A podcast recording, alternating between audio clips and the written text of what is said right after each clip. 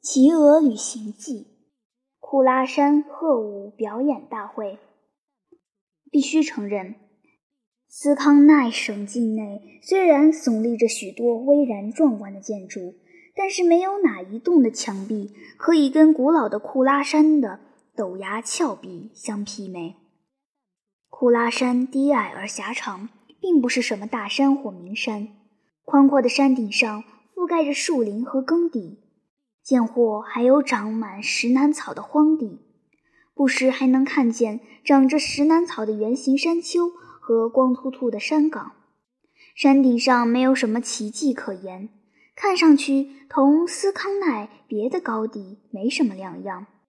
从穿越山顶的大路上走过的人会禁不住感到有点失望。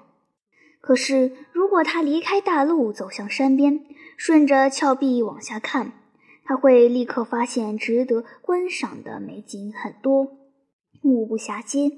这是因为库拉山不像矗立在陆地上的其他山脉那样四周环抱着平原和峡谷，而是朝大海之中伸展进去。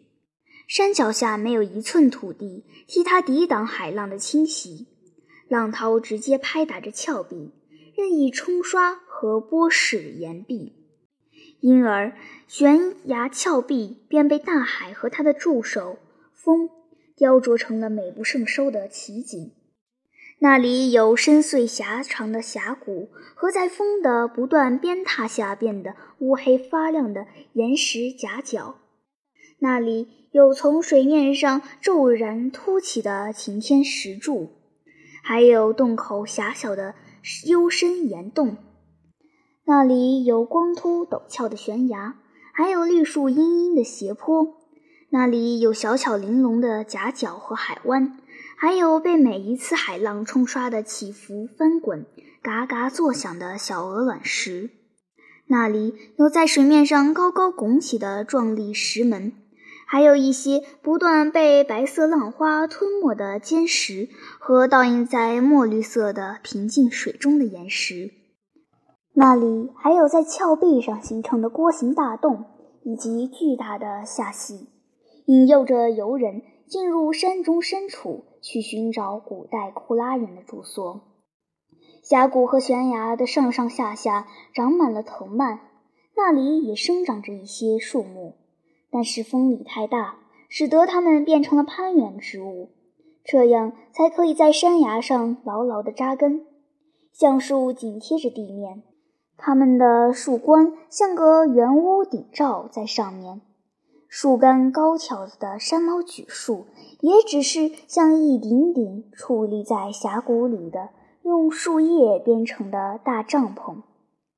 这些奇异的峭壁，加上下面蔚蓝的大海，上面清新的空气，这一切就使得库拉山分外令人喜爱。夏季里。每天都有大批游客前来游览一番，不过很难说清为什么这座山对动物也有这样大的魅力，以至于他们每年都要在这里举行一次表演大会。每次表演大会之前，母鹿、熊狍、野兔和狐狸等四足走兽，为了避开人类的注意，便在前一天夜间动身去库拉山，在太阳升起之前，他们就全都来到表演会场。这是一片位于大路左边、离最外面的山口不远的长满石楠草的野地。这片场地的四周环绕着圆形山丘，除了无意闯入的人之外，从外面谁也看不见它。那些四足动物来到表演场地后，便蹲坐在圆形山丘上。虽说这一天是天下太平的一天，任何一只动物都不必担心会遭到袭击，不过各种动物还是按族类聚在一起。这一天，一只幼兔也可以大模大样的走过狐狸聚集的山丘。而不会被咬掉一只长耳朵。所有的动物都各就各位之后，它们就环顾四周寻找鸟类。聚会的那一天总是晴天，因为灰鹤是优秀的天气预报员。要是这一天会下雨，他们就不会把动物们召集到这里来。虽说这一天是万里晴空，没有任何东西遮挡视线。他们仍然看不到空中飞行的鸟类，真是奇怪。太阳已经升得很高了，鸟类早应该在途中了。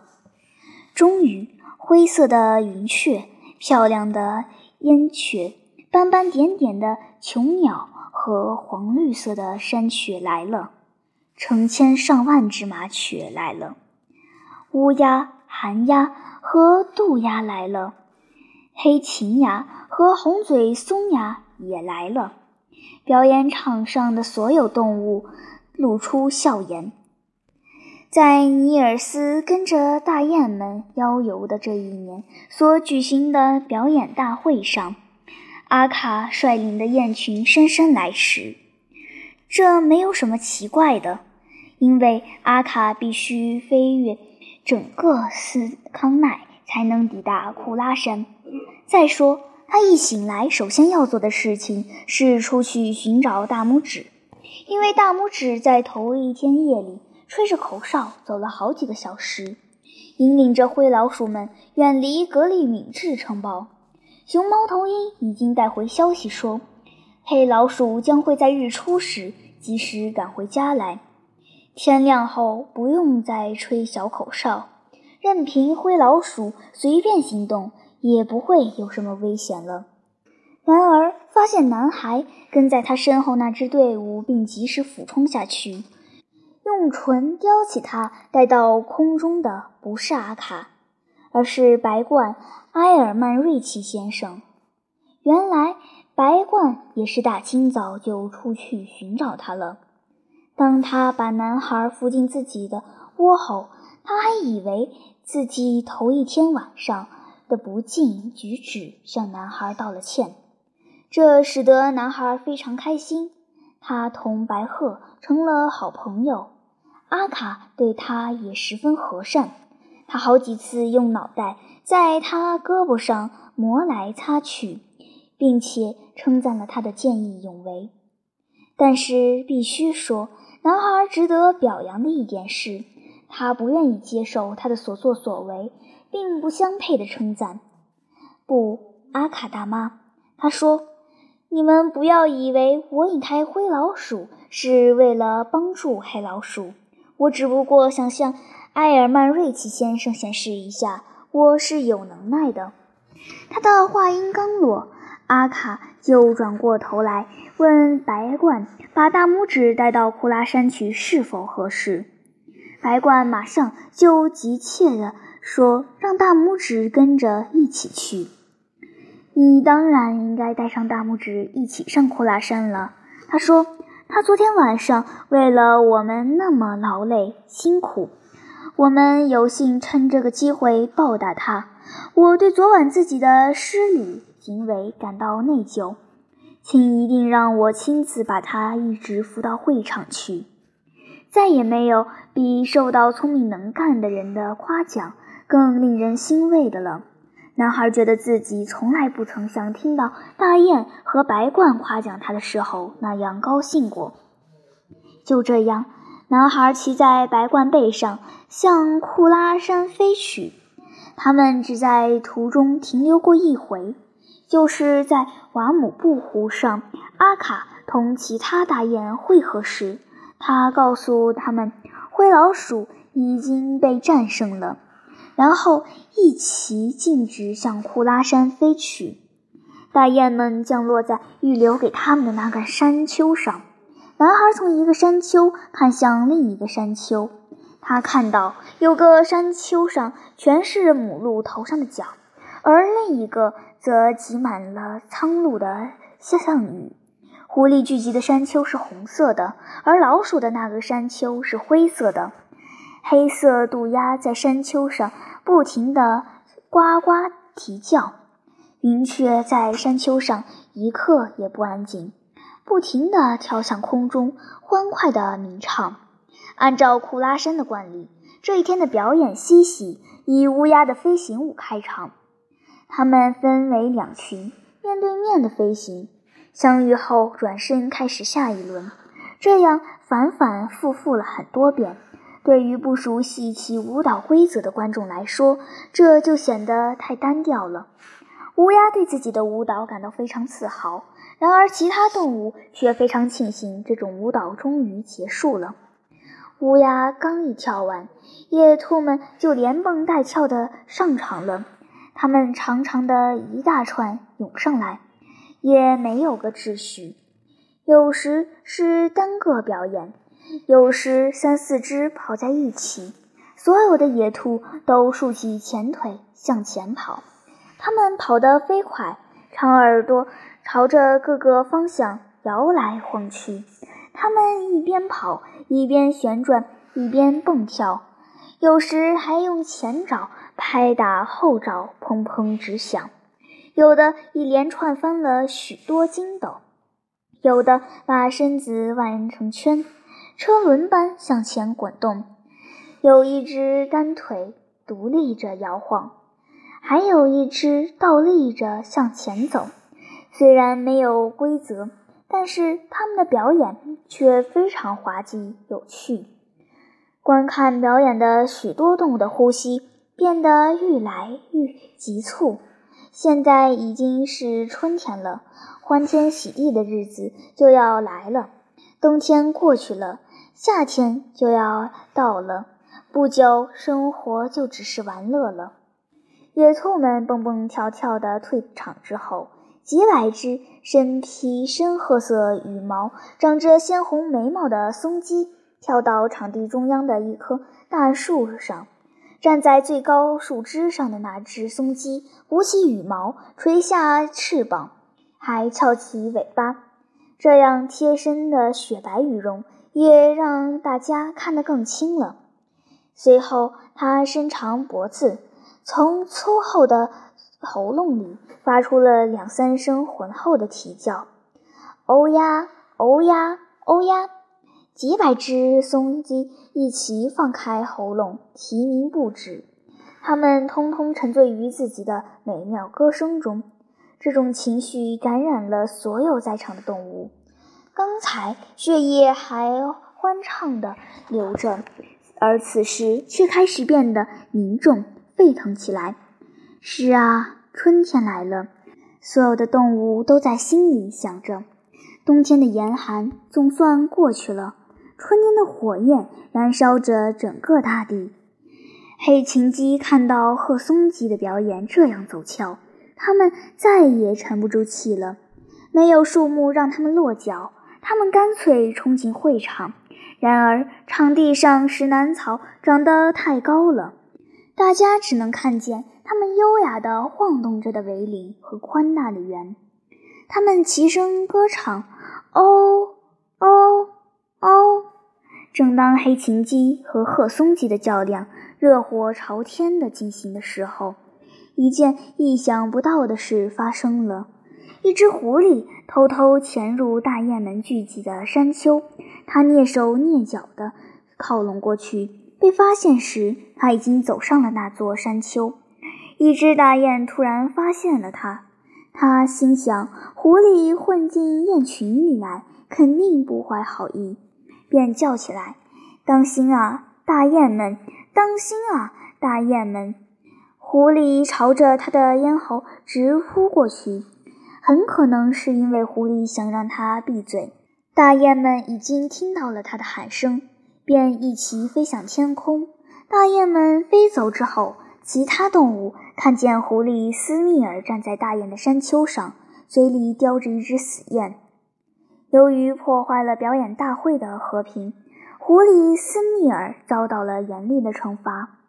他肯定会为当时没能抑制住复仇之心，竟然采用这种方式去袭击阿卡和他的雁群，而悔恨终生，因为他马上被一群狐狸。团团围住，并按老规矩受到惩罚，那就是无论是谁破坏了这个盛大的节日和平，都要被驱赶出族群。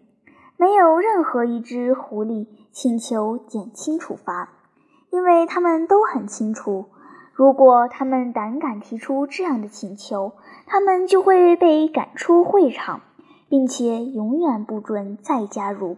大家一致同意将斯密尔驱逐出境。从今以后，他被禁止留在斯康奈，必须离开自己的妻子和亲属，舍弃他占有的猎场藏身之所。到别的地方去碰运气。为了让斯康奈境内所有的狐狸都知道斯密尔已被驱逐，狐狸中年纪最长的那只把斯密尔的右耳朵尖咬了下来。这一程序刚结束，那些年轻的狐狸便嗜血成性的嚎叫着，向斯密尔扑过去。斯密尔别无选择，只好夺路逃命。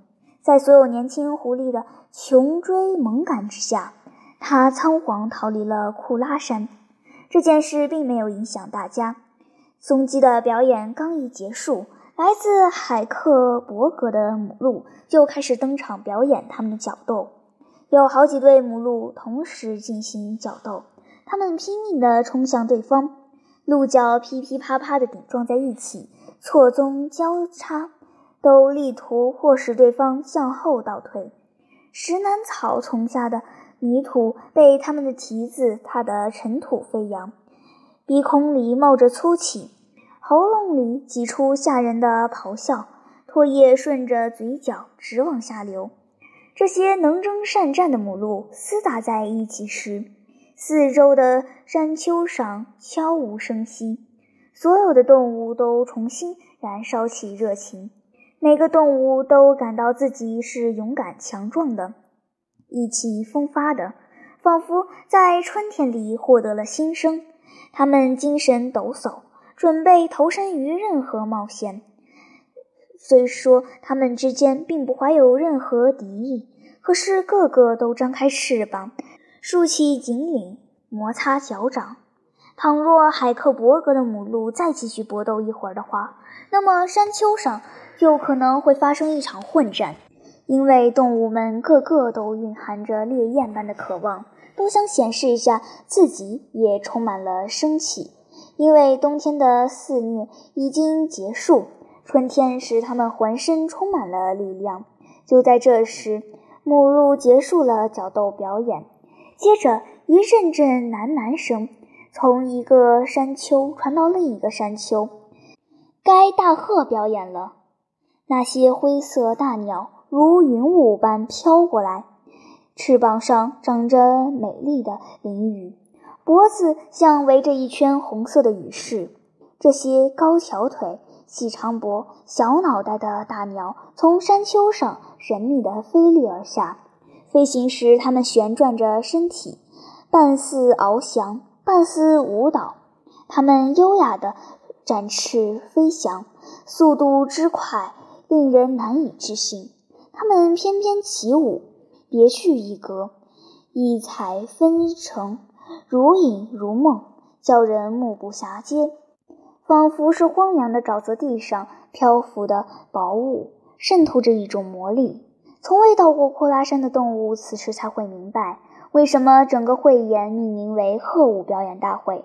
他们的舞蹈蕴含着粗犷，然而激起的感情。却是一种美好的憧憬。在这一刻，没有谁会想着格斗。